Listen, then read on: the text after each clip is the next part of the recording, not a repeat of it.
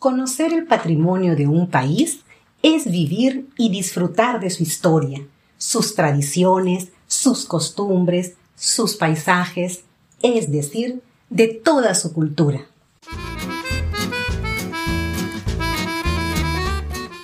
Hola a todos y bienvenidos a De Viaje por el Patrimonio Mundial, un podcast en el que te invito a conocer los diferentes lugares que han sido reconocidos por la UNESCO como Patrimonio de la Humanidad.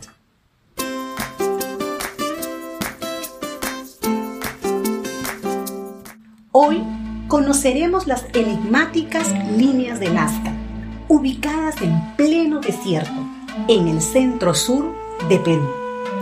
Para ser más exactos, en el departamento de Ica, a 450 kilómetros al sur de la ciudad de Lima. Las líneas de Nazca están conformadas por cientos de gigantescos geoglifos que incluyen figuras geométricas, figuras fitomorfas y figuras zoomorfas. En la categoría de figuras geométricas destacan las líneas rectas, algunas de varios kilómetros de largo, líneas en zigzag, trapecios y círculos. En lo que respecta a figuras zoomorfas, se han identificado imponentes diseños de animales, entre los que sobresalen el mono, la araña, el colibrí, entre otros.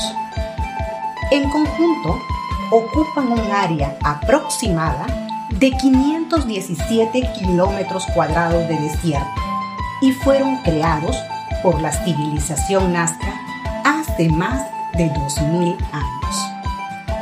Lo curioso de estos geoglifos es que solamente pueden ser observados en su totalidad desde el aire, al sobrevolar el desierto. Esto ha generado muchas interrogantes, entre ellas, ¿para qué fueron hechas? ¿Para quién? ¿Qué mensaje querían transmitir? Los investigadores propuesto diferentes teorías. Por ejemplo, Paul Kossoff y María Reich interpretaron estas líneas como un inmenso calendario astronómico. Otros autores consideran las líneas como sistemas de irrigación, como centros de culto a las montañas, a la fertilidad o al agua, como caminos sagrados o también como rutas de peregrinaje. La explicación más aceptada desde los años 80 es aquella que vincula los geoglifos a actividades rituales en las que se romperían vasijas y cerámicas como parte del culto. Todas estas hipótesis tienen algo de cierto. Sin embargo, hasta ahora se desconoce a ciencia cierta su finalidad. En 1993, los geoglifos se convirtieron en reserva arqueológica y parte del patrimonio cultural del Perú.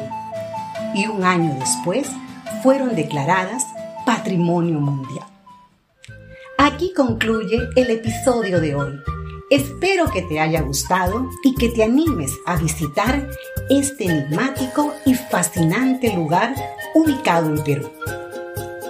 Si deseas conocer un poco más sobre las líneas de Nazca o comentar sobre lo que has escuchado el día de hoy, te invito a seguirme en mis redes sociales, Facebook e Instagram. Hasta la próxima y gracias por escucharme.